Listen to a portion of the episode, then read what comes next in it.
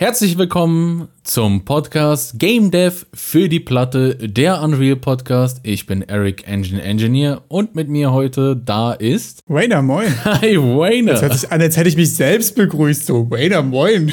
Ja, moin, Wayner, mein Name. Ja, wir sind gut drauf, gut drauf. Ja. Ich würde dich jetzt normalerweise als Opener fragen, wie es dir geht. Ich glaube, die Frage sparen wir uns für heute. Du hast es geschafft, hier gerade vorm Rechner zu sitzen. Ich würde mal sagen, das können wir auch schon mal anerkennen. Das ist auch eine Leistung nach, also gestern war ja Vatertag, aber den Vatertag habe ich schon verkartet im Bett verbracht. Also da habe ich schon gut vorher gearbeitet. Also dicken Respekt dafür, du sitzt gerade ziemlich gerade. Das ähm, muss man ja auch mal anerkennen einfach. Danke sehr, danke sehr. Ich erwarte eine Medaille in meinem Postfach. Ich habe noch was für Besseres und zwar eine ganz klassische Opening Question. Oh, raus damit. Aber auch wieder was, ja, ich weiß ehrlich gesagt nicht, ob es eine Frage ist, die man irgendwie in zwei Minuten abhandelt oder ob man sich jetzt da richtig lange auch mit aufhalten kann. Und zwar, was macht ein Prototype oder auch ein Game Jam Game für dich irgendwie instant hochwertiger? Es sind manchmal so einfach Kleinigkeiten, die man irgendwie machen kann, die einem auffallen, wo man das Gefühl hat, das Game ist irgendwie, weiß ich nicht, fühlt sich einfach mehr gepolished an oder so. Motten. Motten. Motten um Lichtquellen. Particle Effects, ja? Ja. Denn wenn du, wenn du dann die Motten hast, dann denken sich Leute, die das anmachen, boah, Alter, er hat sogar Zeit für Motten gehabt, ja? Dann, obwohl ah, das einer der ersten Sachen ist, die du getan hast. also so, so Particle Effects. Ich finde, die machen das Ganze, die heben sowas nochmal auf ein anderes Level, dass du in einem Sumpf Moskitos hast, in einem Wald Moskitos, auf der Straße Moskitos und Achso, du meinst einfach so Ambient-Sachen, auch dass ein Vogel rumfliegt oder solche Sachen einfach. Genau. Dass irgendwo was genau. in der Luft unterwegs ist oder dass es nicht so leer ist? Das, ich finde, wenn das periphere Blickfeld auch so ein bisschen bespaßt wird, das macht schon einen Riesenunterschied. Ah, okay, interessant, ja. Was sind für dich die geilsten Sachen? Bei mir sind zwei Sachen. Also erstmal finde ich ganz allgemein so Game Juice Sachen einfach, also Sachen, die so fürs Feeling geil sind. Das ist so Screen Shake oder andere, so viel, viel, was mit der Kamera irgendwie ist, mhm. dass wenn die nicht so 100%ig einfach nur starr hinter deinem Charakter ist, gerade wenn du jetzt zum Beispiel bei einem Plattformer oder so die Kamera nur fest auf dem Charakter ist oder wenn die Kamera sich halt ein bisschen mitbewegt, je nachdem, wie du dich bewegst, dass die nicht immer nur instant am Charakter klebt, sind so Kleinigkeiten, die finde ich machen einen Riesenunterschied. So Game Juice Screen Shake Sachen einfach. Und ich finde, dass wenn du mit Sachen interagierst dass du da einfach ein ordentliches kleines Tooltip hast für den, für den Key, den du drücken musst mm. oder so. Das sind irgendwie Sachen, die es auch mal sehr gut zugänglich machen. Dass du vielleicht auch sogar noch so ein kleines Highlight hast, wenn du jetzt sagst, okay, hier ist zum Beispiel ein Schalter, dass da so eine kleine Outline ist oder so. Das sind irgendwie so kleine UI-Sachen, finde ich. Die machen das Game irgendwie instant mehr zugänglich und das fühlt sich mal direkt irgendwie ein bisschen durchdachter alles an und ist irgendwie mehr polished einfach. Bei der Kamerageschichte muss ich sagen, das ist schon schwer, das ordentlich hinzukriegen. Also. Ja, natürlich, das ist ein Riesending. Wo ich mir denke, dass bei Partikeleffekten, da kannst du mit relativ wenig Aufwand eine große Verbesserung reinbekommen. Aber ich glaube, dass du bei Kameraeffekten mit wenig Aufwand, wenn du da nicht schon ein Pro drin bist, es dir eher versaust. Das stimmt, wahrscheinlich unterschätze ich das. Bei so einem Screenshake, der nicht gut ist. Ich habe es noch versucht, selber einen Screenshake zu machen, wenn mit der Schrotflinte schießt. Und ich habe ungelogen drei Stunden da gesessen und rumgeklickt und versucht, diesen Screenshake da hinzukriegen und habe es am Ende einfach sein lassen, weil es echt es sich immer falsch angefühlt hat. Dann machst du den Screenshake dafür, dann, ist, dann passt es nicht so ganz, dann ist der zu lang, ist der nicht stark genug, ist er zu stark und da ist es ein ganz schmaler Grad an geil oder ich kotze gleich, weil du dann dieses Kamerawackeln hast. Genauso auch mit den Kamera-Lags und mit allem, also besonders bei Rotationen, dass wenn das, boah, da, da habe ich mich mal verklickt, da sind Dinge passiert, da ist es mir fast aus der Nase gekommen. Das stimmt, aber gerade so in dreidimensionalen finde ich, also gerade zum Beispiel auch mit, mit Third-Person-Sachen und mit Animationen und so ist gerade dieses, dreht sich mein Charakter mit, wenn ich meine Maus bewege oder wann dreht sich der Charakter, also wenn ich jetzt meine Maus bewege und der bleibt stehen, mhm. dann laufe ich ja danach nach vorne los, dass er nicht instant rumflippt und so sind Sachen, glaube ich, da kann man super viel Zeit investieren und das ist super schwer, irgendwie das gut hinzubekommen, mhm. dass das irgendwie konsistent und gut anfühlt. Aber Partikeleffekte sind wirklich auch eine gute Sache. Ich glaube, gerade was jetzt so Level-Design-Fragen sind, sind so viel so Ambient-Sachen, die viel machen. Ne? Also ein paar Partikeleffekte, die rumfliegen, vielleicht ein bisschen Post-Processing-mäßig. Ich glaube, da kann man auch mit ein paar Klicks super viel rausholen. Gerade was so Ambient-Occlusion-Kram und so angeht. Das sind, glaube ich, Sachen, da kann man auf jeden Fall viel machen. Das stimmt schon. Und ich glaube auch, dass Sound Ja. sau viel dazu beiträgt. Also so Klickgeräusche, wenn du irgendwas auswählst, irgendeine Bestätigung machst oder Schrittgeräusche. Ich finde, das sind auch nochmal Dinge, die sind vielleicht im Einzelfall ein bisschen komplizierter umzusetzen, besonders wenn man dann nach Sound suchen muss und das Ganze noch einbauen muss irgendwie. Aber die sind auch nochmal ein guter Beitrag zum Polish-Gefühl. Das stimmt. Sonst halt auch Menüs, obwohl ich sagen muss, also ich persönlich, Menüs machen finde ich echt super furchtbar. Aber wenn du ein Menü hast, wo du eine Taste drückst, die wird einfach ein ganz kleines bisschen kurz größer und wieder kleiner, wenn du drauf drückst, die hat einfach so ein bisschen, so ein bisschen Bounce drauf. Das ist super satisfying, ne? Das macht irgendwie einen Riesenunterschied. Aber das ist mehr eine, eine Sache, die irgendwie so ein Game hochwertiger macht, wenn du jetzt irgendwie ein volles Game hast. Das ist natürlich für so Prototypes und Game Jams häufig, glaube ich, kein Thema. Da hat man auch Zeit hat, Buttons bouncy zu machen. Also das kann ich mir nicht vorstellen, dass man da Zeit für hat. Wie nennt man das? Taktiles Gefühl oder so? Für die Buttons. Dass es eine Reaktion hervorruft. Ich weiß nicht, das ist dieses Feedback, genau, das Smacky. Oder hat es vorher genannt? Ja, Game Juice ist immer so der, der, der, Kampfbegriff für, es macht Spaß, Sachen zu tun. Ich glaube, da hatte Jonas Tyroller ja mal ein Video zu gemacht, so kriege ich das hin, dass es Spaß macht, diesen Knopf zu drücken. Das ist einfach so eine, sind ja häufig so diese Juice-Fragen irgendwie, Mhm. die sind super interessant. Aber was mir jetzt auch noch aufgefallen ist, dass Screen Shake, glaube ich, auch einfach eine extreme Geschmackssache ist. Also ich habe einen Kumpel, der zum Beispiel auch bei jedem Game, sobald die Kamera anfängt zu rütteln, panisch in die Optionen geht und guckt, ob man das irgendwo ausstellen kann. Weil er sagt, es macht ihm wahnsinnig. Und das ist auch, also ich gibt ja Games, wo du kannst es anschalten, ausschalten. Und ich hatte letztens sogar ein Game, ich weiß gar nicht, was das war, wo man das irgendwie von 100% auf 0% den Screen Shake quasi einfach skalieren konnte. Fand ich auch interessant. Ich glaube, da ist das auch, besonders bei großen Bildschirmen, so ein Screen Shake, da wird einem teilweise schlecht, wenn du einen großen Bildschirm vor der Nase hast. Also ich kann mich dran erinnern, ich habe irgendwann mal eine Review zum ganz alten Blair Witch Film gelesen. Ja. Und der ist ja auch so ein bisschen amateurmäßig gefilmt, wo dann die Leute einfach eine Kamera in die Hand genommen haben und das ist so verwackelt, dass ähm, an der, auf der Kinoleinwand, die ja so verdammt riesig ist, das ganze Gewackel bei den Leuten zu Motion Sickness geführt hat und dass die reihenweise rausgelaufen sind, um zu, um zu brechen, weil es halt so schlimm war. Ich habe mal eine Demo gespielt von einem Dude von Reddit irgendwo, der mal gesch geschrieben hat, hier will ich mal jemand mein Game testen. Das hieß äh, Frog Monster. Ich habe meinen Link einfach in die Beschreibung packen. Die Demo war eigentlich ziemlich cool. Das ist quasi so ein bisschen in so einer Voxel, im Voxel-Stil so ein bisschen Doom-artig. Das heißt, du läufst aber super schnell durch die Gegend, bist am Schießen wie ein Verrückter. Und da hatte ich das auch. Ich habe einen Ultrawide, dass das Movement so schnell ist und der Gun-Swing, wenn du nach rechts oder links gelaufen bist und beim Schießen war einfach relativ toll. Und da hatte ich es aber auch, dass mir irgendwie schwindelig geworden ist. Also das hatte ich echt auch noch nie, ehrlich gesagt, dass mir bei einem Game irgendwie so schlecht geworden ist. Aber ich habe zwei Stunden gespielt und das war wirklich, wirklich schlimm. Und fand ich aber interessant. Ich habe mit dem Dude danach drüber gequatscht und hat ihm das auch erzählt. Und er war so, hm, naja, wir können ja was ausprobieren. Dann hat er irgendwie ein Update gepusht, wo der Gun-Swing einfach nicht mehr so doll ist. Es war gar nicht das Problem, dass sich so viel bewegt, sondern dass dieser Mittelteil so mitschwingt. Und das ging dann echt viel besser. Fand ich auch super interessant. Und das ist auch bei den Screen Shakes und bei dem Kamera-Lag. Das sind Dinge, die sind unterbewusst teilweise und können dann ganz schnell Auswirkungen annehmen, die man so nicht erwartet hat. ja, das stimmt. Der Polish-Up mit kleinen Sachen. Mit kleineren oder doch größeren, wie wir festgestellt Oder haben. Änderung.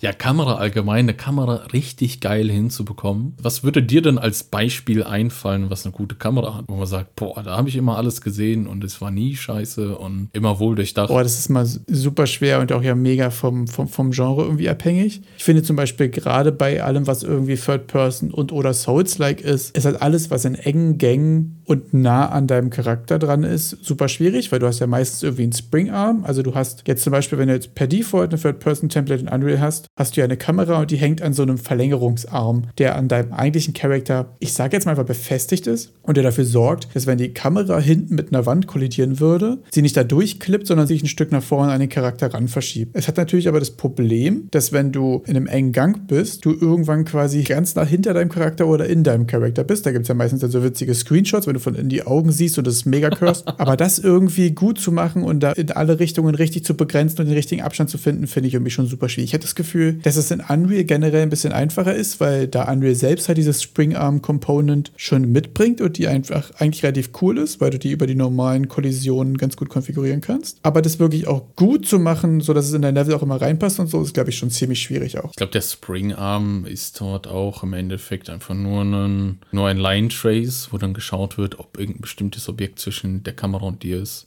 Genau. Da habe ich auch neulich sogar auf Reddit, das war gestern, glaube ich, ein Video gesehen, wo jemand ganz oft das Problem, viele dann den Charakteren irgendwas in die Hand geben, was dann aber ein eigenes Item ist. Oder nicht ein eigenes Item, sondern ein eigener Actor ist, ein eigenes Objekt in Unreal. Und wenn die dann um den Charakter drumherum pannen wollen, dass das dann, Dann klippt dass das ihr dagegen. Springarm da reinklippt und auf einmal springt es ganz nah an den Charakter dran. Ja. Was eigentlich nur ein kleines Setting in der Kollision von dem Gegenstand ist, dass es eben für, für die Kamera unsichtbar wird. Und allgemein zur Kamera habe ich mal einen längeren, ich glaube, GDC-Beitrag von den Machern von Journey gesehen. Da hatte dann auch, glaube ich, 250 Sachen, die man bei Kameraprogrammierung beachten muss. Also, das war irgendwie Ja, so. ich erinnere mich. Das Video war aber wirklich ziemlich cool, ja. Da ist mir auch dann zum ersten Mal so klar geworden, man, wie viele Gedanken kann man sich denn über diese Kamera machen? Ich mache doch nur First-Person-Shooter. ja. Es gibt tatsächlich einfach Studios, wo ja Leute Kamera machen und sonst nichts. Sondern die machen halt die Kamera.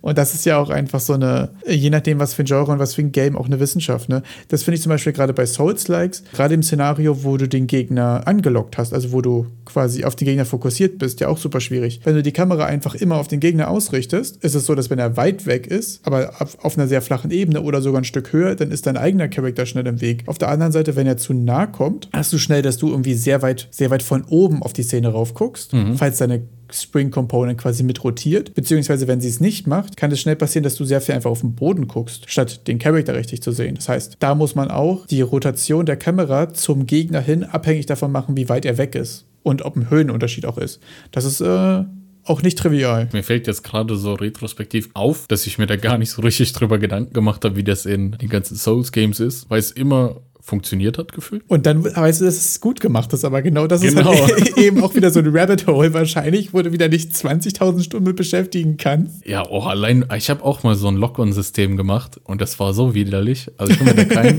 kein Tutorial dazu angesehen, sondern gedacht, Einfach so Gott, frei ich von bin- der Leber. Als, als, als Mathematiker kriegt man das doch hin, dass hier ein bisschen konzentrisch um den Gegner rumswirlen. Also ich habe ich hab ein Lock-on-System, das benutze ich halt nicht. das ist das Ergebnis. Das spricht also nicht für die Qualität, meinst du?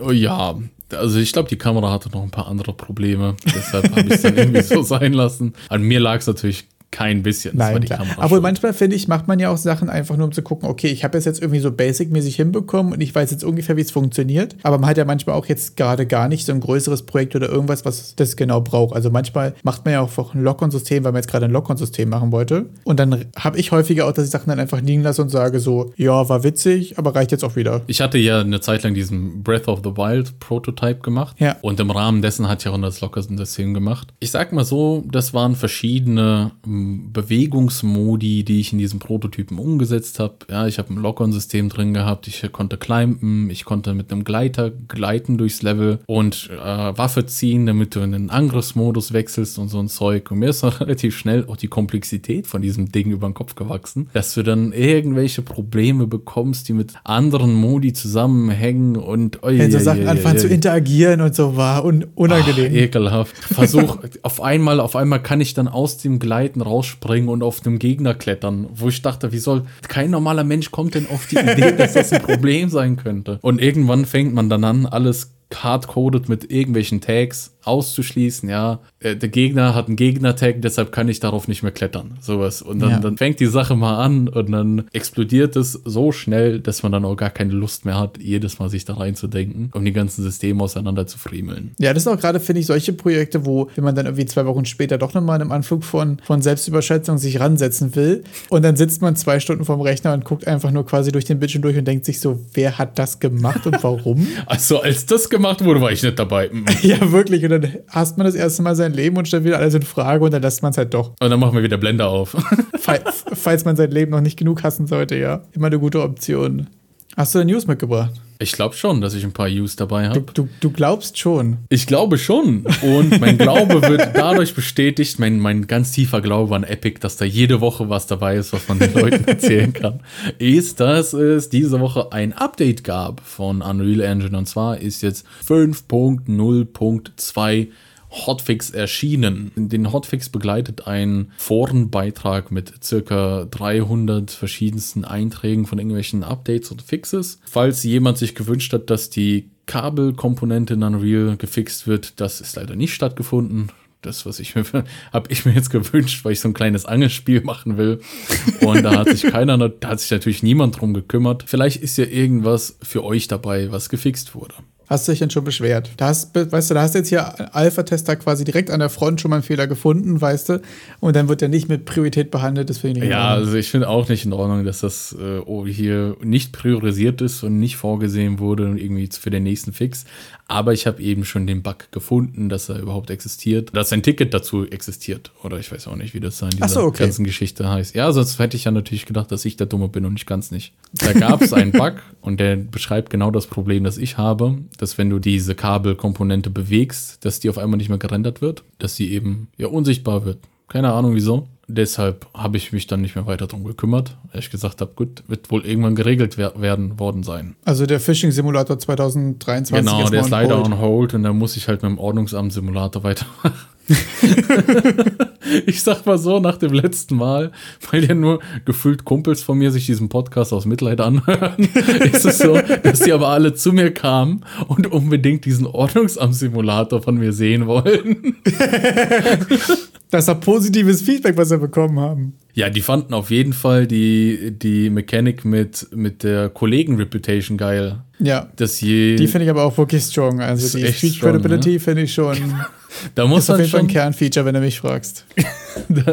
das, das drückt ja auch ganz genau aus, wie man sich dann fühlt, wenn man dann was vom Ordnungsamt bekommt, ne? Häufig ja.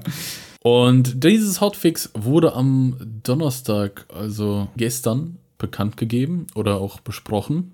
Äh, gestern der Stream in, an, von Unreal von Epic ging um eine neue Challenge, die von Epic ins Leben gerufen wurde, und zwar die Lighting Challenge. Die hat auch sogar einen ganz coolen Namen. Das muss ich mir jetzt nochmal vor Augen führen. Ich wollte sagen, gibt es einen geileren Namen als die Lighting Challenge? Und was gibt es zu gewinnen? Das sind die wichtigen Fragen jetzt erstmal. Unreal Challenge Better Light Than Never. auf jeden Fall auch ganz, ganz tief also in bleiben, wir, bleiben, bleiben wir doch bei der Lighting Challenge, oder? ja, bitte. Ja, es gibt irgendwie, wenn du, wenn du halt überkrass bist, gibt's Cash und irgendwelche Swag-Preise und da sind natürlich auch noch ein paar wie Kitbash 3D beim ganzen Price-Funding dabei bei denen du dann noch ein paar Kits wahrscheinlich von Kitbash bekommst. Ja, nice. Und ich glaube, die ersten drei Plätze sind für Studenten reserviert, also für irgendwie irgendwelche Menschen, die sich in einer Ausbildung befinden. Ah, okay. Wahrscheinlich, damit du nicht mit den Industrieprofis da konkurrieren musst. Ja, ist, glaube ich, auch eine gute Idee. Also gerade bei solchen Nachwuchspreisen und so oder Contests willst du ja auch Leute abholen, die halt anfangen gerade und die noch nicht so lange dabei sind. Wenn du dann immer welche Pros hast, die solche Sachen abgrasen, macht es ja auch keinen Spaß, so Contest. Also entweder du machst das richtig krank, dass die ganzen Pros sich alle prügeln, oder du machst es halt so, dass du sagst, okay, wir wollen hier gerne neue Leute reinholen und dass die mal irgendwie Projekte machen und mal teilnehmen und was abgeben und so. Das ist ja auch gut für die Engine, damit man dann sieht, dass auch Anfänger relativ gute Sachen auf die Reihe kriegen können. Dass man da sagt, ja, okay, sind Studenten Studenten, die werden es wahrscheinlich auch noch nicht so lange benutzen. Und nicht, dass man sich da mit dem Industrieveteran misst, der das seit zehn Jahren schon macht. Ja, es motiviert ja auch wieder, ne? wenn man sich dann denkt, oh, wenn ein paar gammelige Studenten hier was Geiles auf die Beine stellen, dann kann ich das auch. Ja, da kommen wir zu einem Thema, wo ich mir denke, das muss man mal gesagt haben. Wenn ich mir im Unreal Reddit alles mal so anschaue, da sind manchmal Leute dabei. Oh, ich habe vorgestern habe ich Unreal installiert. Hier ist das Projekt, das ich gemacht habe. Alter, und dann machst du auf und dann hast du da fotorealistische Sümpfe mit dies, das, cooles Haus dabei und ich denk so, mhm. Ja, ich also ich habe ja, ich, bei mir, ich kann Pizza stapeln. man, Spiel oder man traut so. sich das immer gar nicht zu sagen, so, ja, ich mache das jetzt seit ein, zwei Jahren so hobbymäßig oder ich habe noch nichts geschissen bekommen, aber danke. Genau. Wenn man sich so denkt, so Leute, die sagen, ja, mein, auch mal geile so YouTube-Videos, die ich auch krass demoralisierend finde, ehrlich gesagt. Wenn dann steht so, 30 Days, my Unreal uh, Journey und dann hast du da einfach mal so einen Dude, der mal ja. kurz Binding of Isaac in Third Person 3D mit Quixel Megascans gemacht hat und alle Partikeleffekte von Hand ge ge ge geknetet hat irgendwie und man denkt sich so, wie? also. Genau, dieses. Ich habe angefangen vorgestern. Ich habe ein Tutorial geguckt und habe jetzt einfach. Also da bleibt aber auch nichts anderes übrig, als sich darauf zu verlassen, dass die Masters übertreiben. Ja. Da gab es sogar einmal im, im Blender-Forum, gab es da mal auch einen Running Gag, dass die Community angefangen hat, Witze zu machen, wo sie dann reingeschrieben, weil dort war es bei Blender auch ganz extrem, dass dann eine Zeit lang die Menschen, die da darin postet haben, auch immer jünger wurden. Auf einmal war es, hey, Leute, seid nicht so fies zu mir, ich bin nur 14 und dann kommt dann, was weiß ich, irgendwie fotorealistische Jessica Alba mit, wo du schon die, wo du hier die, die Poren auf der Haut siehst und alles. Und dann, und dann wurde es halt immer, da haben die dann irgendwo, und, und genau, das kam noch dazu, ich mache das jetzt seit einer Woche. Hab, vor einer Woche habe ich Blender aufgemacht, ich bin 14, bitte seid nicht so fies zu mir und dann so hyperfotorealistische ja. Sachen da reingestellt. Damit wurde es also zum Meme. Genau, das wurde auf, im Blender-Forum zum Meme, auch mit dem Alter, so dass es mal, glaube ich, auch einmal ausgeartet ist, wie, wer, wer da wirklich am jüngsten war. Also ich finde aber auch die, solche Memes und so dann eigentlich relativ wichtig, ehrlich gesagt, weil die wieder so ein bisschen die Leute auch einfach wieder auf den Boden Tatsachen zurückholen. Also weil es gibt ja auch immer wieder irgendwen, der guckt es sich an, der lässt sich vor dem Clickbait die Titel irgendwie dann abholen und lässt sich davon einfach verunsichern und fängt dann nicht an, was zu machen. Und das ist halt irgendwie auch schade. Der lässt sich abholen und dann in die Pfanne hauen und dann ist es kein Bock. Ge genau das. Also das ist ja auch schade einfach. Ich finde aber auch sowieso, dass äh, gerade so Devlogs und so, sich sowas anzugucken auf YouTube, finde ich so inspirationstechnisch für mich persönlich auch immer so einen Grenzwert hat. Also ich habe eine ganz lange Zeit sehr, sehr viele Devlogs geguckt und habe mich dann irgendwie so krass inspiriert gefühlt und habe dann mit Sachen angefangen parallel. Bin mit meinem Kram natürlich nicht annähernd so schnell vorangekommen, wie ich mir das vorgestellt habe. Habe aber parallel weiterhin diese Devlogs geguckt von Leuten, die gesagt haben, oh naja, ich habe hier mal kurz was zusammengekloppt und jetzt habe ich hier mal kurz Minecraft fertig gemacht in der Woche und dann war es bei mir so, dass es irgendwann angefangen hat, mich nicht mehr zu inspirieren, sondern nur noch abzufacken. Weil ich gedacht habe, alle schaffen hier irgendwas krasses und ich gämmel hier drauf und ich krieg's nicht mal hin, den locker und ordentlich zu machen, geschweige denn, dass hier irgendwas passiert. Also da finde ich auch äh, gerade so Social Media Content und Devlogs und so irgendwann auch gefährlich. Also ich finde, da muss man immer auch ein bisschen aufpassen, dass man sich damit nicht, nicht abfuckt irgendwie. Mit dem Abfacken und mit den Devlogs, man muss sich immer wieder vor Augen führen, man darf halt auch nicht alles glauben, was man im Internet sieht. Wirklich nicht? Wirklich nicht. also eine, wenn du, wenn wöchentlich ein Devlog rauskommt und die machen dann richtig Progress, also bei manchen Devlogs frage ich mich auch, wo findet der denn da noch die Zeit überhaupt diesen Devlog zu schneiden? wenn man mal selber ein Video gemacht hat. Also bei mir persönlich ist es so, dass ich für eine Minute Video gehen bei mir locker anderthalb Stunden Zeitraum. Link in der Beschreibung. Also pro, pro Videominute die ich für ein Tutorial habe, das schneide ich nochmal anderthalb, also mit Aufnahme und Schnitt und alles drum und dran. Wenn ich jetzt jede Woche einen Devlog von 20 Minuten rausquetsche, da brauche ich doch schon zwei Tage für diesen Devlog, um den ordentlich aufzunehmen. Und ich soll nebenbei noch irgendwas Zeigenswertes in Unreal schaffen, nachdem ich vorletzte Woche damit überhaupt erst angefangen habe. Also wild wild. Ja, da finde ich aber auch, dass man häufig unterschätzt zwischen, ich mache einfach ein Video, wie ich hier irgendwas mache, wie ich gerade denke und mir dreimal wieder selbst widerspreche und dann doch wieder irgendwas wegwerfe und anders mache und das Video geht eine Stunde. So ein Video lässt sich, Anführungszeichen, schnell machen, aber ein gut runtergebrochenes Video auf. Wir machen jetzt Schritt A, B und C. Das heißt, du hast es ja vorher einmal gemacht, um es rauszufinden. Dann hast du es nochmal gemacht, um es ordentlich zu machen. Und dann hast du es nochmal gemacht, um es strukturiert in sinnvolle Teile irgendwie aufzuteilen. Und dann hast du noch ein Voice-Over dafür gemacht und dann hast du zusammengeschnitten. Und dann sind auch einfach zwei Wochen weg. Das ist ja auch einfach, wenn man es ordentlich macht, ein riesiger Haufen Arbeit. Genau, und dann hast du zu der Zeit auch wahrscheinlich keinen echten Progress mehr gemacht, nachdem du es zum ersten Mal zusammengeklickt hast. ja, nee, mit dem Projekt bist du nach dem ersten Mal, es hat funktioniert, danach nicht mehr weitergekommen. Du hast dich dann quasi ja nur noch mit Video beschäftigt. Und dann ist so ein Devlog, also ich, wenn ich dann die Devlogs sehe, denke ich mir, oh krass, also vielleicht haben die Leute vorher schon Schnitterfahrung, das muss man ja auch sagen. Das wird wahrscheinlich auch viele Teile beschleunigen. Ich möchte jetzt nicht jedem das direkt aberkennen, aber es ist schon stramm schon stramm, wenn man das macht. Ja, also ich, man, es geht auch gar nicht darum, irgendwie was abzuerkennen, sondern ich glaube, es geht einfach darum, solchen Content auch ein bisschen reflektierter zu konsumieren, um sich halt nicht abfacken zu lassen. Das ist, glaube ich, die wichtige Erkenntnis daraus. Das ist wirklich eine sehr wichtige Erkenntnis. Content bewusster zu konsumieren und noch anderen Content, den man sich bewusst aneignen kann, ist dann vielleicht noch die Marketplace-Rabattaktion von Epic. Es sind mehrere tausend Asset Packs, keine Ahnung, wie viele es sind, aber zu ganz ordentlichen Rabatten im Epic Game Store, also Marketplace verfügbar für Unreal. Schaut mal vorbei, wenn ihr was findet, was euch interessiert.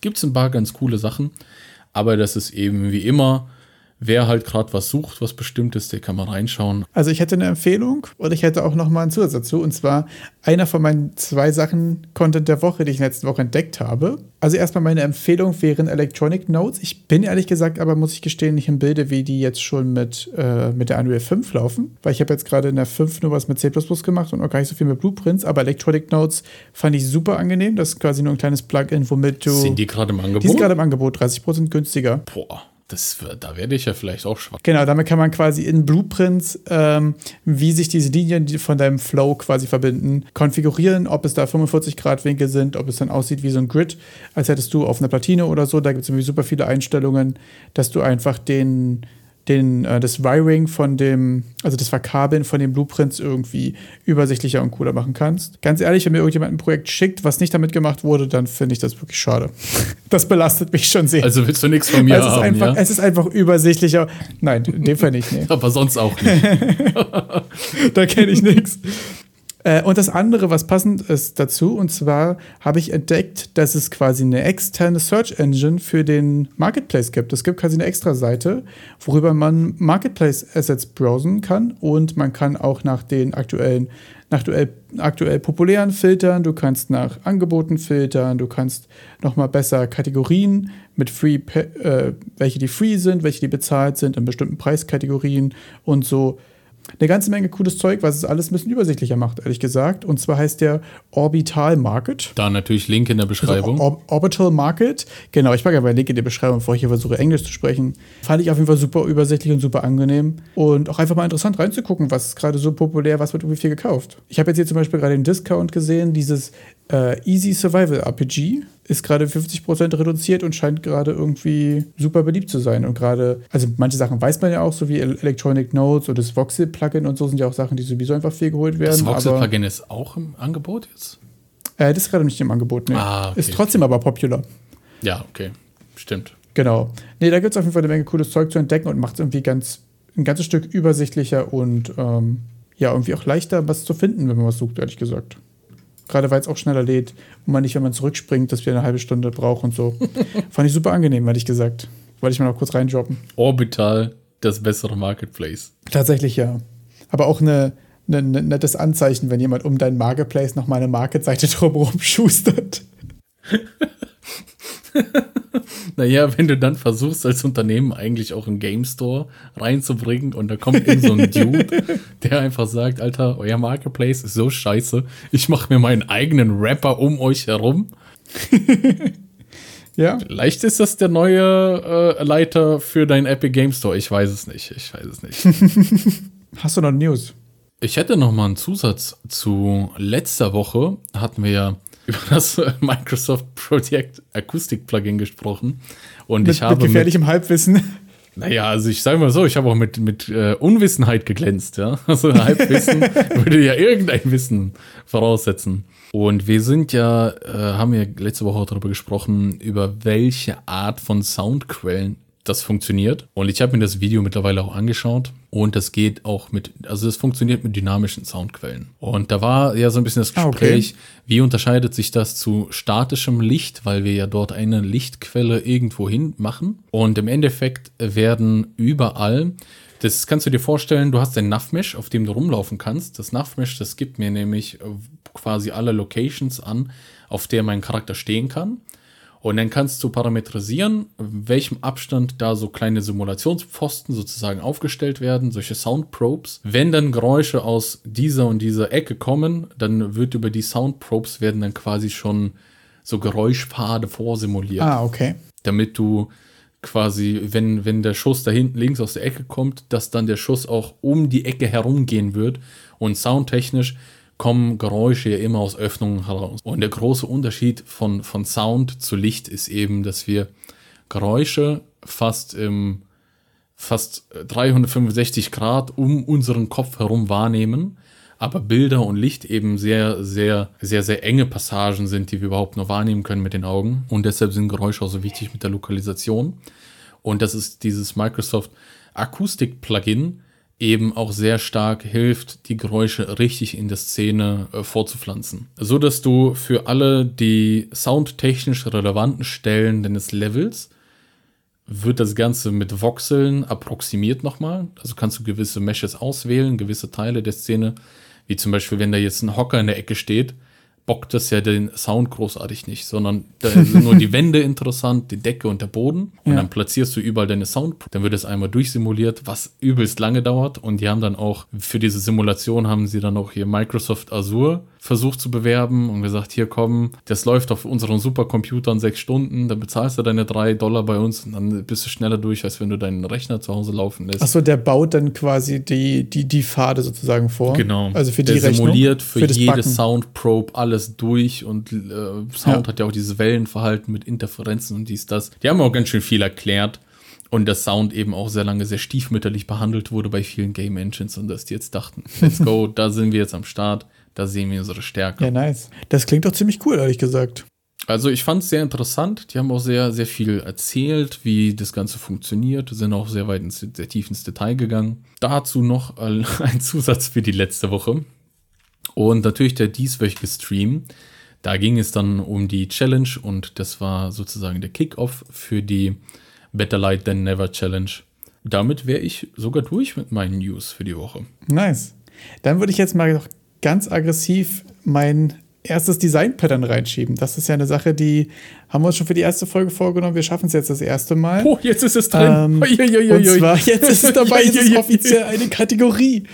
Mal gucken, wie lange es eine Kategorie ist. Genau, und zwar würde ich gerne ähm, eigentlich versuchen, jedes Mal einen Design-Pattern vorzustellen. Dazu ist natürlich erstmal die Frage, was ist überhaupt ein Design-Pattern? Das sind äh, im Normalfall eigentlich so wie, wie Rezepte, sag ich jetzt mal, oder so für äh, so wie Beispiellösungen für Probleme, die einem irgendwie in der Programmierung und gerade im objektorientierten häufig ähm, die häufig existieren und einfach gute Lösungen für Standardprobleme. Ich glaube, das ähm, wrapt das eigentlich relativ gut ab.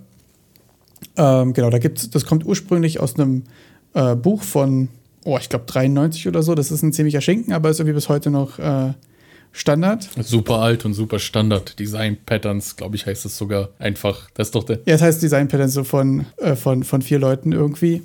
Ähm, genau, das erste, was ich gerne vorstellen würde, ist das Observer Pattern.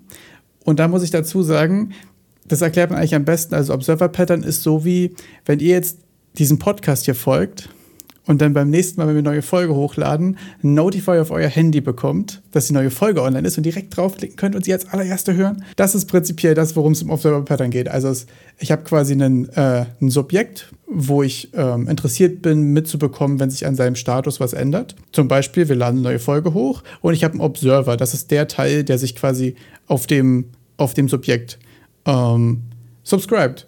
Und es hat viele Vorteile. Damit kann man sowohl Subscribe zu diesem Podcast und YouTube und alles. Subscribed.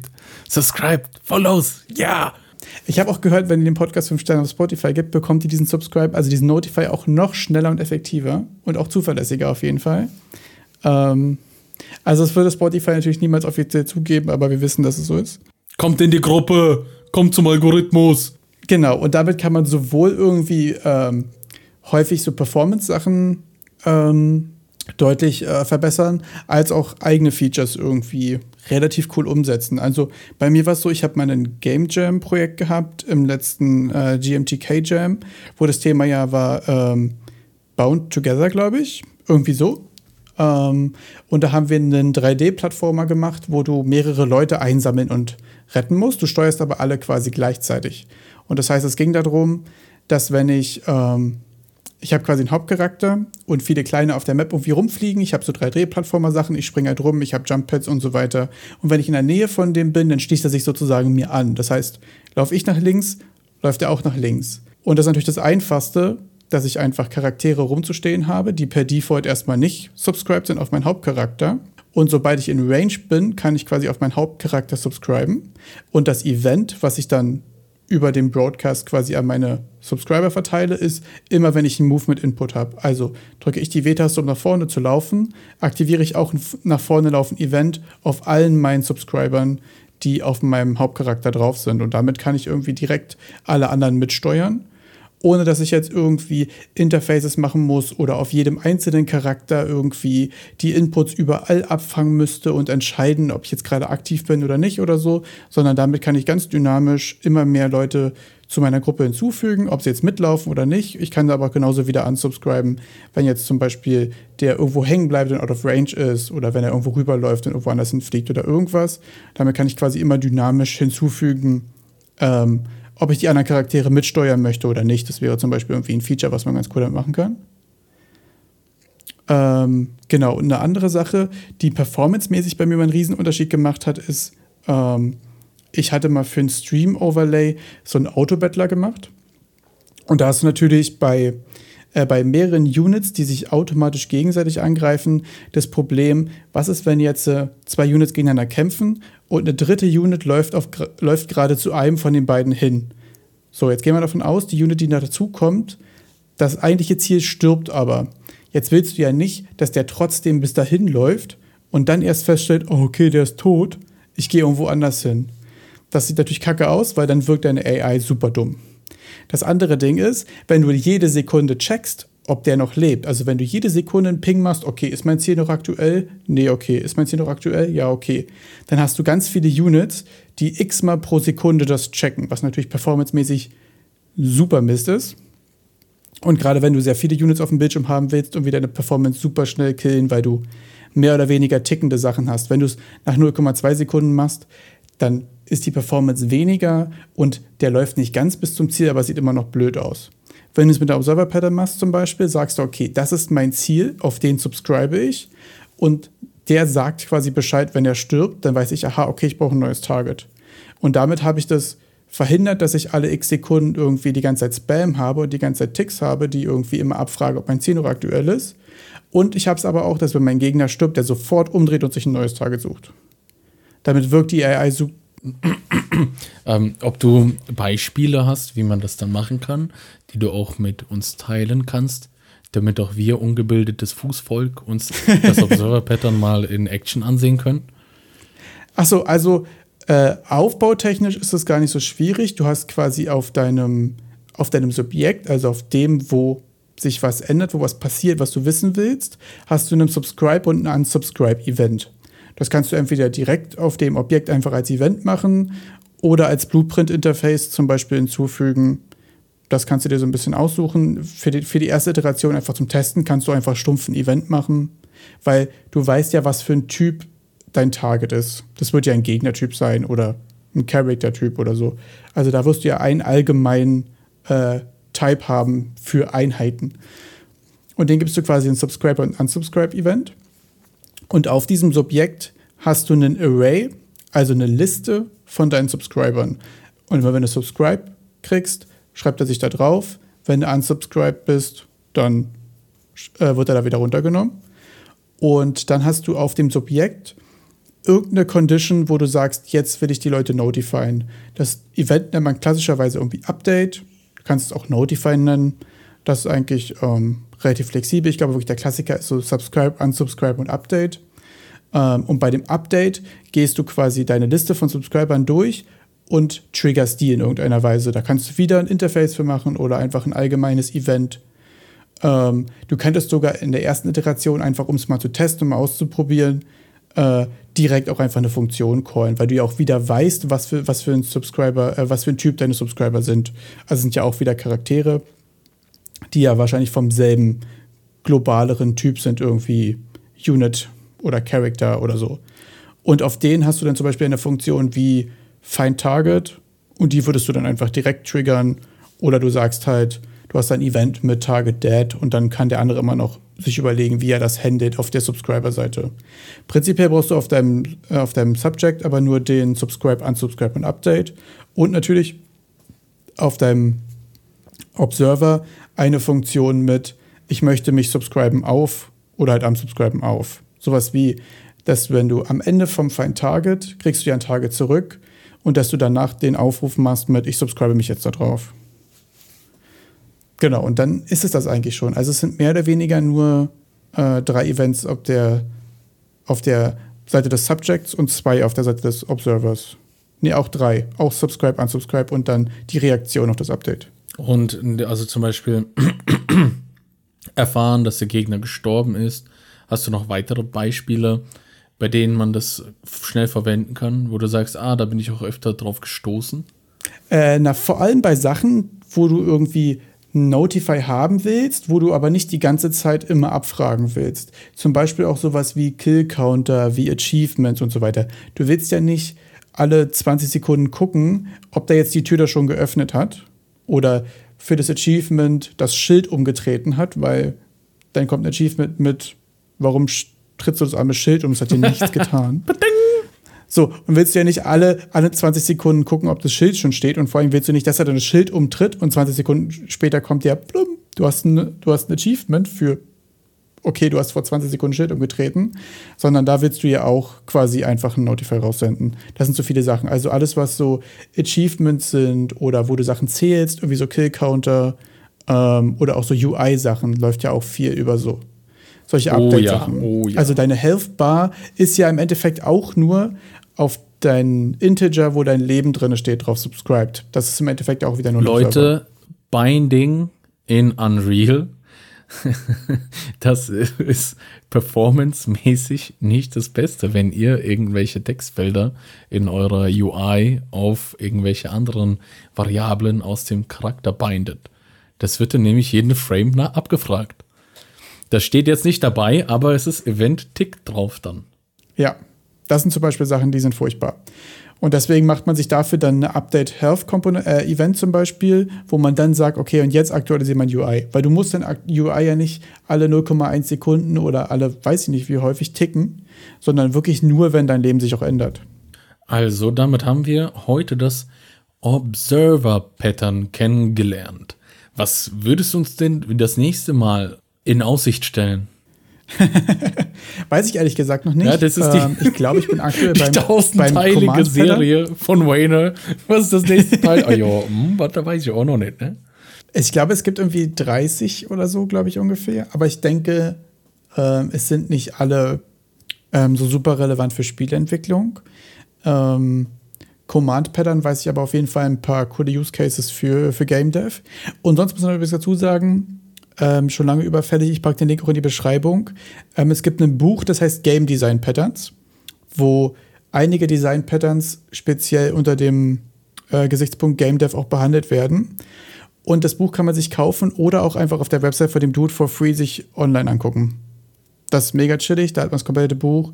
Du kannst dir einfach alles genau angucken. Es ist auch ehrlich gesagt ziemlich unterhaltsam geschrieben, also auch äh, ziemlich witzige Side Notes.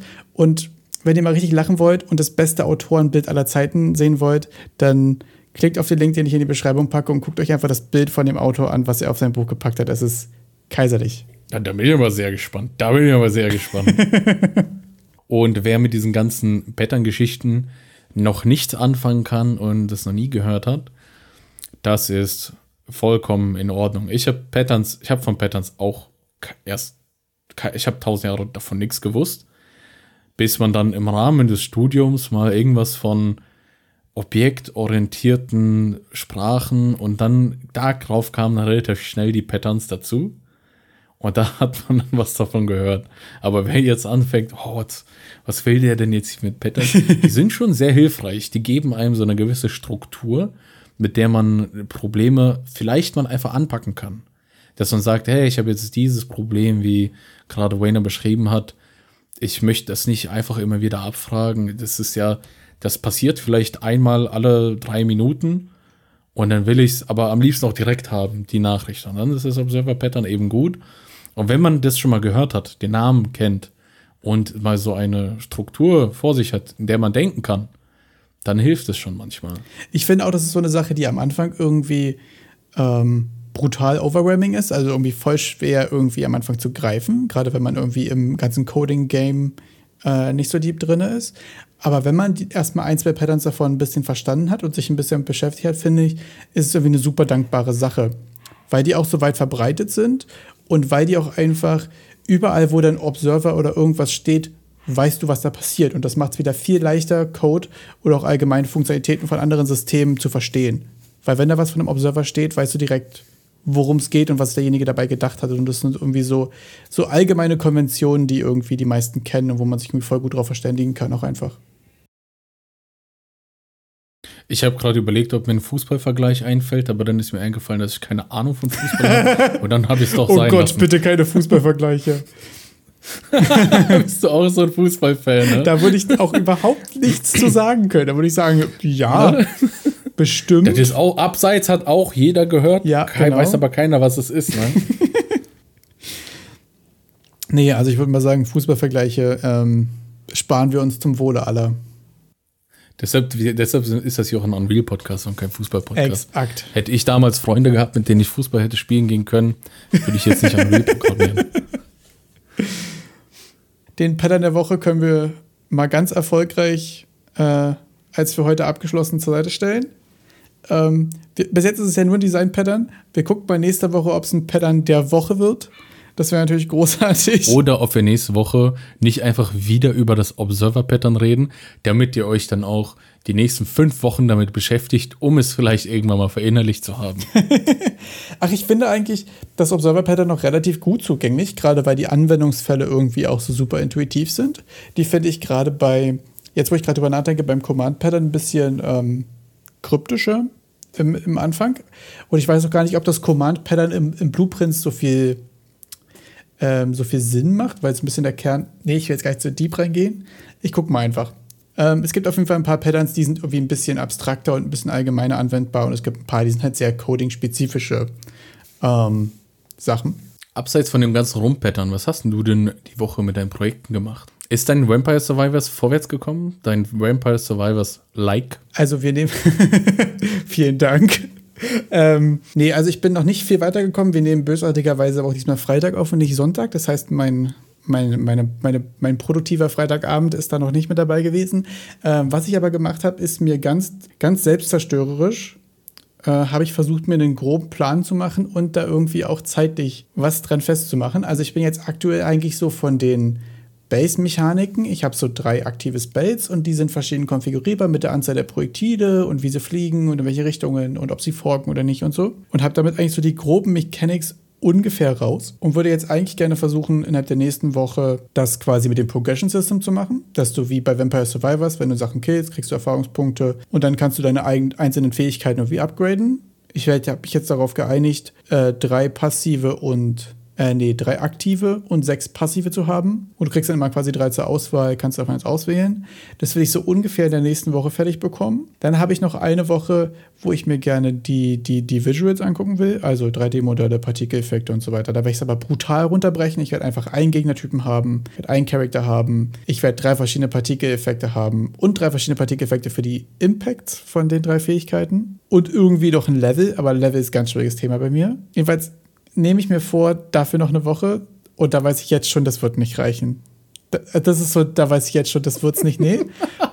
Und dann habe ich noch, dann habe ich noch eine Woche für, für so Polish, Menüs, Sound, wo ich mir denke, okay, für Menüs und so, ich glaube, da mache ich einfach irgendwas so ein bisschen. Ich glaube, Menü wird bei mir sehr stiefmütterlich sein.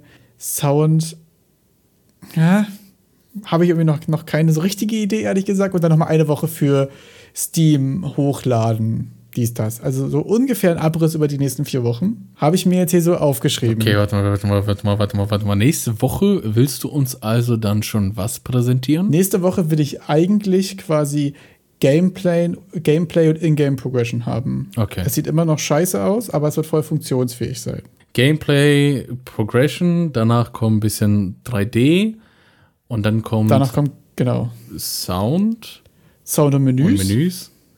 Das ist die Und Woche drei. allerletzte Und Woche, die Woche f- 4 ist Steam Marketing. Ja, also Marketing. Ich werde, also ich werde acht Screenshots machen und eine Steam-Page erstellen. Ich sag mal Mehr ich so, machen. ich habe die, die Regeln des Marketings kennengelernt und Distribution ist auch ein Teil des Marketing. Und das Steam ist ja, Ja. eine Distributionsplattform. Tats gut, dann ist Woche 4 Marketing. Das klingt geiler als ich mache eine Steam-Page. klingt deutlich professioneller. Ja, also Ähm. nächste Woche Gameplay, Polish, übernächste Woche werde ich nochmal an den Visuals arbeiten. Ja, Dritte genau. Woche kommt dann Sounddesign und vierte Woche nur noch Marketing und dann geht man steil in die Millionen, ne? Genau. Genau, das ist der Plan. Also ich glaube ehrlich gesagt nicht mal, dass ich da einen Preis drauf schreibe. Ich glaube, das ist einfach eine. Ich weiß gar nicht, was macht man in Steam? Macht man einfach als Demo? Macht man als Free-to-Play? Nein, man launcht das als Early Access und sammelt dann Milliarden ein. Okay, dann machen wir das so, ja. So, dann, vielleicht können wir ja einen Kickstarter draus basteln. Boah, das ist ja richtig, richtig dicker, da jetzt auf den letzten Meter nochmal einen Kickstarter. Aber okay, wir können natürlich einfach so ein, das ist so, so funny, wenn man so eine Demo hat, eigentlich einfach so einen Kickstarter zu machen mit, ich will 100.000, dann mache ich ein richtig Game draus. das ist so, einfach so dicker, denn dass man sagt, okay, dafür, dafür würde ich andere Sachen absagen.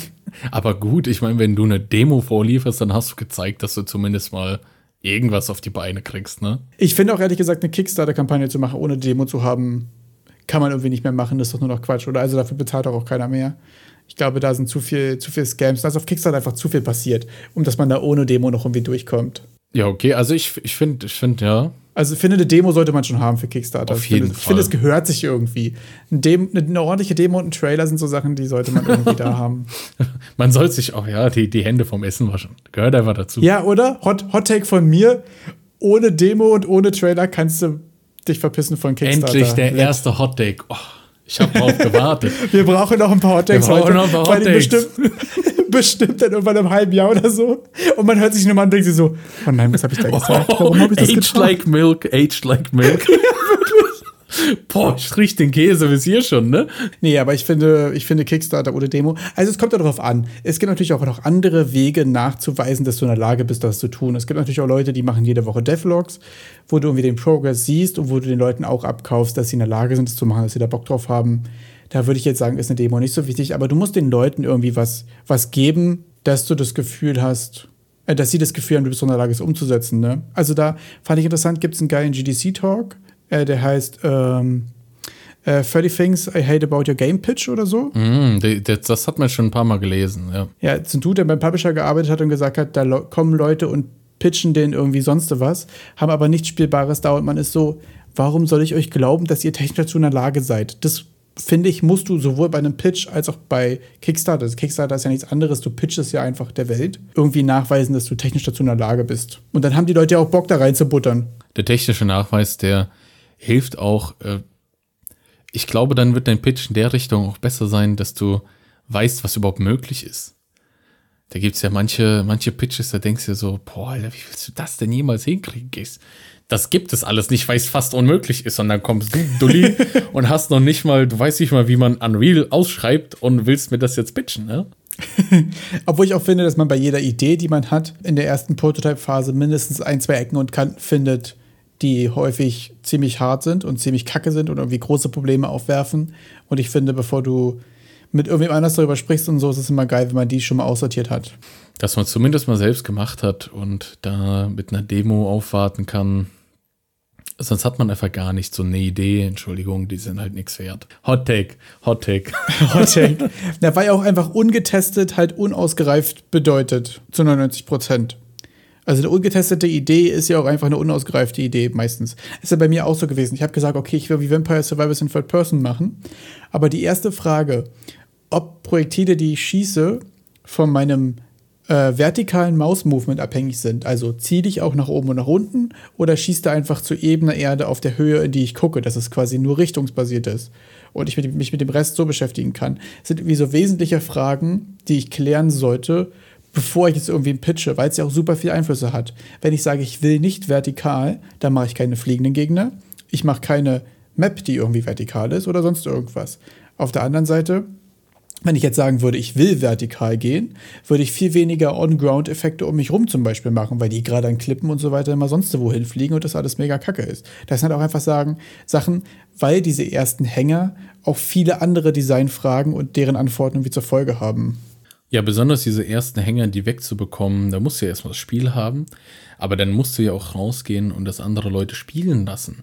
Und ich habe oft das Gefühl, wenn ich mir so Indie, Devlogs und sonstiges ansehe, dass die da gar niemanden an ihr Spiel dran lassen. Also sich teilweise gar kein Feedback von außerhalb einholen, von anderen Leuten, das mal spielen lassen. Also weil die Idee geheim ist, deswegen.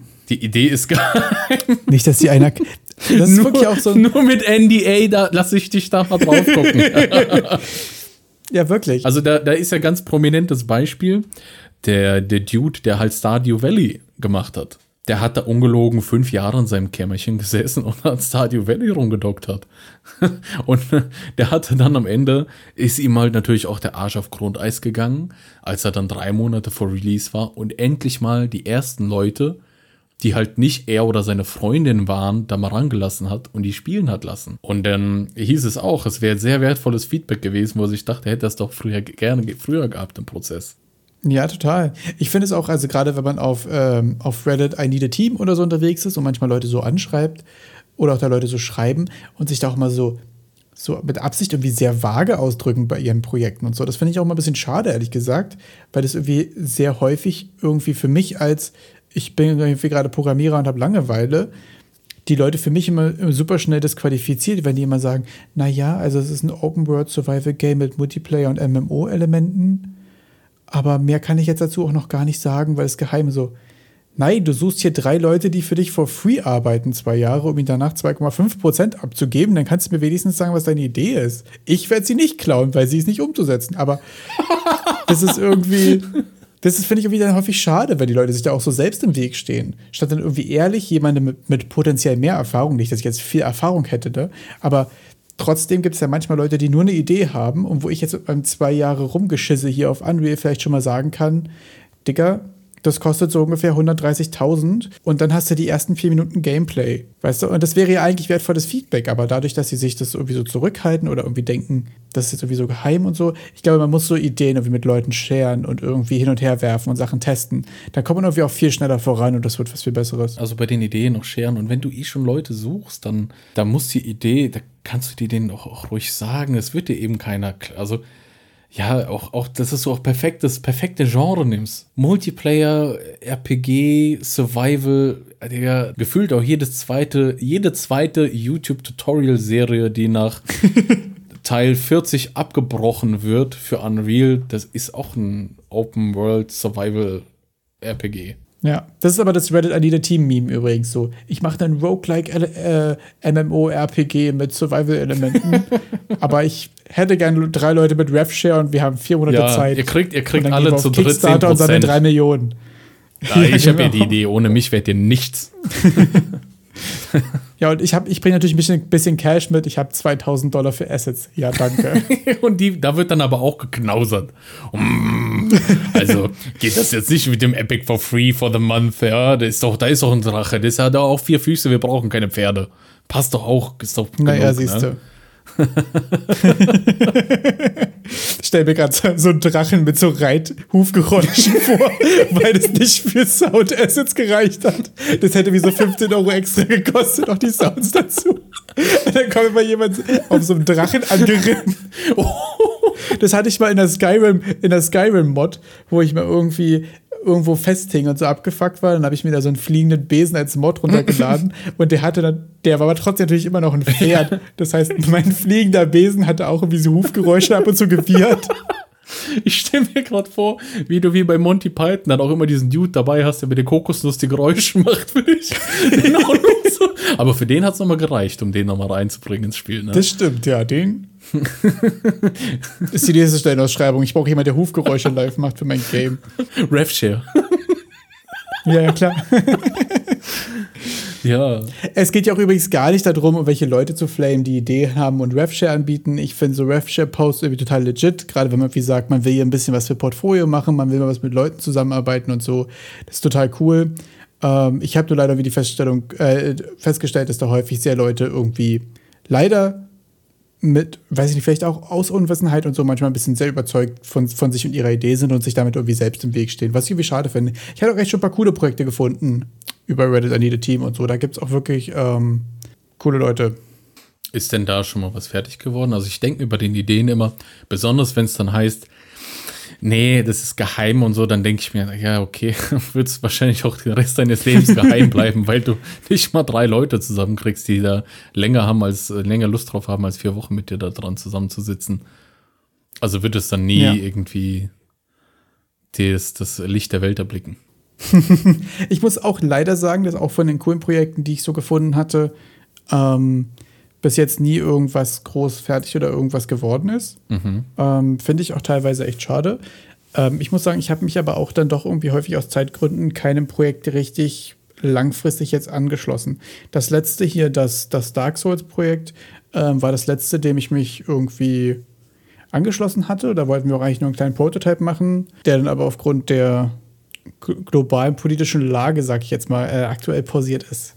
Und deswegen on hold ist. Das war aber das, was wirklich eine Direction hatte und was auch Progress hatte auf jeden Fall. Also das ähm, wäre sonst jetzt wahrscheinlich ein spielbarer Prototype, ehrlich gesagt. Aber gut, das heißt ja dann auch, dass sogar die Leute, bei denen die Erwartungen vielleicht realistischer waren, dass selbst da meistens nichts bei rumkommt. Das stimmt, weil ja doch auch Hobbyleute, glaube ich, bei Laune zu halten und aufeinander zu bringen und so sehr schwer ist. Also gerade wenn du Leute hast, die irgendwie alle nur für ihr Portfolio machen und wahrscheinlich auf so einem Reddit-Post ja auch drei Leuten antworten und so, habe ich das Gefühl, ist also habe ich leider noch nie gesehen in dem Projekt, dass da mehr als ein initiales, ich habe hier mal drei Systeme zusammengekloppt, bei rausgekommen ist. Weil aber auch ich ehrlich gesagt das Gefühl hatte, dass sich nie jemand gefunden hat, der das so richtig zentral in die Hand genommen hat. Mhm. Also die, die Leute, die Ideen hatten, waren meistens auch die, die äh, die, An die Engine quasi nicht installiert hatten auf dem Rechner mhm. und dadurch halt irgendwie so drei Leute lose hin und her geschickt haben und die haben natürlich dann auch alle Lust wieder verloren, wenn du irgendwie kein, kein zentralen hast. Ich glaube, um so ein Hobbyprojekt wirklich äh, durchzuziehen und dass da auch wirklich was draus wird, bräuchtest du einen mit einer Vision, der aber auch in der Lage ist, das zu koordinieren und zu bewerten, was die anderen machen und auch Aufgaben zu verteilen, richtig. Ich glaube, quasi eine, eine grobe Idee zu haben und drei Leute sich untereinander organisieren zu lassen, funktioniert gerade so auf Hobbysachen, glaube ich, schlecht. Ich finde auch, dass es ganz, ganz schwer ist. Wenn ich jetzt eine Idee habe, sagen wir mal, ich hätte einfach eine geile Idee und ich habe jetzt so seit einem Jahr klicke ich mal so ein bisschen in Unreal rum. Und ich muss auch ganz ehrlich zugeben, du könntest mir 20.000 in die Hand drücken und ich wusste, wüsste jetzt gar nicht so richtig, wie fange ich jetzt an? Was ist am wichtigsten, um da wirklich schnell was auf die Beine zu kriegen? Wo man dann, wo ja, mir dann auch einfach die, die Erfahrung fehlt, zu sagen, ja, das und das wäre so der erste Milestone und der könnte mich vielleicht 15 oder so 20.000 kosten. Und das, das ja. ist schon ganz, ganz groß. Und wenn du dann bei diesen Hobbyprojekten hast du dann jemanden da, der halt noch nicht mal Unreal, wie du schon sagst, installiert hat und er soll der Head-Off sein, wo ich mir dann auch denke, ja, was würde der denn jetzt wohl machen, wenn du dem aber Geld in die Hand drückst? Der würde wahrscheinlich verschwinden, weil er hat es ja jetzt endlich, ne? ich finde auch ehrlich gesagt, gerade bei Hobby-Sachen ähm, schwierig, mit anderen Leuten, die auch programmieren, zusammenzuarbeiten. Ich finde auch gerade in Blueprints irgendwie zusammenzuarbeiten halt super schwierig, weil du ja irgendwie nicht merchen kannst. Du kannst immer nur nacheinander editieren oder halt glaub, gemeinsam auf einen Bildschirm gucken. Ja, noch ein Hottake. Einfach mal noch ein Hottake von mir. Ich Jetzt glaube, wird endlich mal gekocht, Jungs. Ich glaube ehrlich gesagt, der einfachste Weg, ein Hobbyprojekt zu Ende zu bringen, ist, wenn du für die verschiedenen Kategorien, die du brauchst, immer nur eine Person hast. Wenn du einen hast, der Designentscheidungen trifft, der das so ein bisschen überblickt. Wenn du einen hast, der programmiert. Wenn du einen hast, der Artstyle macht. Und wenn du einen hast, der Musik macht wenn das so klar aufgeteilt ist. Der Programmierer kann auch trotzdem der Koordinator-Guy sein oder der Art-Guy kann auch trotzdem der Koordinator-Dude sein oder so, aber sollten nicht zwei Leute programmieren. Ich glaube, das ist gerade für so ein loses Hobbyprojekt und so äh, deutlich einfacher, wenn jeder quasi seinen Bereich komplett in der Hand hat und sich da voll austoben kann und dann richtig Bock hat. Das ist, glaube ich, deutlich einfacher, als mehrere Programmierer oder mehrere Musikleute miteinander zu koordinieren. Also ich glaube, bei mehreren Programmierern, wenn die vielleicht erfahren wären und sich darauf einigen könnten, was die Schnittstellen sind, wäre es vielleicht auch okay. Dass man sich vielleicht so weit dann auch aus dem Gehege geht. Also zum Beispiel der eine macht das Kampfsystem oder was alles was mit Kämpfen zu tun hat und der andere macht dann, weiß ich nicht, das Inventar ja. oder UI oder sonstiges. Und, und man, man kann irgendwie kommunizieren und sagen, das hier sind die Schnittstellen, auf die wir uns einigen wollen. Ja. Weil aber auch einfach so viel Programmierarbeit anfällt. Besonders am Anfang, glaube ich. Du hast doch völlig recht. Ich glaube, wenn jetzt zwei Leute am Kampfsystem basteln, also das ist die Erfahrung, die ich gemacht habe, wenn zwei Leute am Kampfsystem basteln und das in, in unregelmäßigen Abständen parallel oder nacheinander auch, hat mir ehrlich gesagt super wenig Spaß gemacht.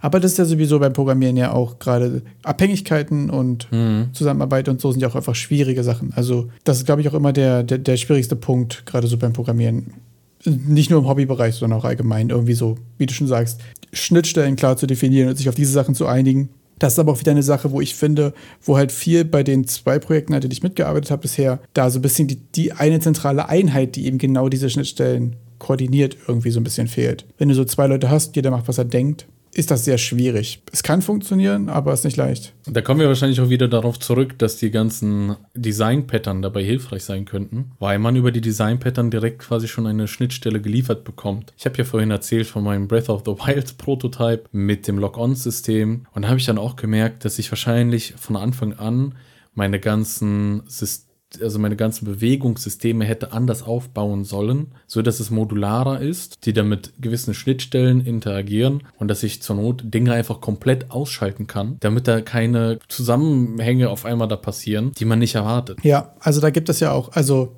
da gibt es auch einen, äh, den allgemeinen Kampfbegriff, sag ich jetzt mal für das Loose Coupling, also dass du Sachen nicht so eng miteinander verbandelst, dass du versuchst, oder eigentlich ist es Encapsulation, also dass du versuchst, Sachen irgendwie so modular zu machen, dass du sie auch abnehmen kannst. Also du willst ja zum Beispiel nicht, dass dein Charakter ohne seine Combat Component nicht mehr funktioniert. Das sind irgendwie so Sachen, die aber auch gerade am Anfang, finde ich, super schwer sind. Also gerade wenn man das erste Mal im Tutorial gefolgt ist und da irgendwas zusammengekloppt hat, was funktioniert, das dann auch noch so zu machen, dass du es danach auch wieder entfernen kannst, ohne dass alles zusammenbricht und du dein Leben hast, äh, ist schwierig. Also ist auch eine der größten Herausforderungen, glaube ich. Ist aber wieder dieses Dependency-Ding. Also das ist halt einfach beim Programmieren im Allgemeinen eine der größten Herausforderungen. Was findest du denn so von diesen Tutorial-Folgen? Also, wenn du gerade schon so fragst, also ich habe so viele Tutorials gesehen, die teilweise auch echt schlecht waren. Also, da wurden Dinge getan, wo man sich, wo ich, wow, also, wo man einfach ein, ein Array verwenden könnte und stattdem, also ein Array sowas wie eine Liste, und anstatt diese Liste zu verwenden, hat er dann wirklich fünfmal ein und dieselbe Sache gemacht mit fünf verschiedenen Variablen, wo man dann sagt, dafür ist doch genau diese Liste da. Und da stellt sich dann jemand hin und sagt, komm, ich mache ein Tutorial dafür, dass er dann solche grundlegendsten äh, informationstechnischen Begriffe nicht kennt oder nicht anzuwenden weiß, finde ich dann schon wild. Ist mit, mit Tutorials auf YouTube und so gerade irgendwie auch super schwierig. Man kann irgendwie nicht erwarten, dass jemand das Tutorial irgendwie, dass es immer wasserdicht ist und super perfekt ist. Ich finde bei so einem Tutorial meistens am schlimmsten, wenn dem irgendwie so schwer zu folgen ist. Ähm, das hatte ich dir, glaube ich, auch so schon mal erzählt. Ich hatte ja zwischendurch mal eine ziemliche Phase, wo ich so mit Test-Driven Development angefangen habe, wo man quasi immer einen Test schreibt, was macht, solange bis der Test positiv ist und dann machst du den nächsten Schritt. Und dass das nicht, dass man immer Tests schreiben muss, aber dass so ein Prinzip ist, was ich finde, was in Tutorials irgendwie mehr verbreitet sein sollte, dass du bei jedem Zwischenschritt irgendwie einen nachvollziehbaren Zwischenstand hast. Das ist zum Beispiel, ich habe das Gefühl, dass irgendwie Leute da 28 Blueprints zusammenpacken, die irgendwie miteinander verwursten und am Ende kommt was raus. Und dann machst du dir einen Screenshot davon und du machst es genauso bei dir und es kommt nicht dasselbe raus. Und dann ist immer die Frage, wo geht es schief und warum und überhaupt. Wenn du aber zwischen jedem zweiten Dings irgendwie einmal nur einen Print machst, und das ist ja wirklich in Unreal super einfach, du machst einfach diese Print Note rein und der spuckt jetzt einfach eine 4 aus. Dann weißt du, okay, das sollte hier 4 sein. Und wenn du es danach wieder aus, ausspuckst, sagt er, okay, Third Person Character Nummer 2. So, dann hast du immer so testbare Zwischenstände. Dann weißt du genau bei dem Tutorial, okay, hier zwischen dem Stand und dem Stand geht bei mir was schief und dann siehst du, ah, okay, hier ist ein Vorzeichenfehler. Rip me. So, okay, dann habe ich es halt für mich vergeigt, jetzt bloß ein Vorzeichenfehler. Sonst suchst du da ja zwei Stunden wie der letzte Otto und bist dich am Fragen, woran könnte das liegen und hast du nicht gesehen. Und das finde ich häufiger viel, viel, viel schwieriger. Also gar nicht mal immer die optimalsten Lösungen anzubieten. Das ist, glaube ich, ein Anspruch, dem kann man quasi auch nicht gerecht werden. Natürlich gibt es immer Möglichkeiten, Sachen zu verbessern und zu refactoren. Da wird man, geht, immer besser. Hot Take, Hot Take von mir. Vielleicht ist die optimalste Lösung, aber nicht die am leichtesten verständliche. Genau, aber deswegen wäre es ja richtig geil zu sagen, okay, Leute, wir machen jetzt hier eine Schleife und befüllen fünf, äh, fünf Parameter und geben die alle fünf aus und da müsste jetzt das bei rauskommen. Und danach machen wir eine neue Note mit dem Array binden das einmal auf die neue Node um, machen wir es dann cool mit dem Array und binden das an denselben Print hin und gucken, ob es selber rauskommt. Dann hast du direkt ein testbares Umfeld. Okay, ich habe es jetzt erstmal kacke gemacht, damit es funktioniert. Und danach habe ich es gerefactored, also einmal neu gemacht, auf ordentlich in Arrays. Und dann ist es ein richtig geiles Tutorial. Du hast den Leuten beigebracht, wie du es am Anfang gemacht hast und warum. Du hast den Leuten beigebracht, wie sie danach refactoren können und du hast den Leuten beigebracht, dazwischen ihre äh, ihren Zwischenstand auszuprinten und zu testen. Und schon ist es ein richtig geiles Tutorial. Ich habe das Gefühl, das sind häufig so Sachen, die irgendwie schade sind, weil man darüber viel mehr lernen könnte. Gut, das ist ja, jetzt habe ich hier schon aufgeschrieben, wie ich meine Tutorials demnächst machen muss. Link in der Beschreibung. Und ich glaube, heute neigt sich die Folge auch schon wieder dem Ende zu. Wir haben es geschafft, sogar über Design Patterns zu sprechen. Nicht so knapp. Wir haben Design Patterns erwähnt. Was haben wir denn noch erwähnt? Ein paar News gehört. Richtig stark auf jeden Fall. Würde ich mal schon fast sagen, können wir ein Wrap-up machen.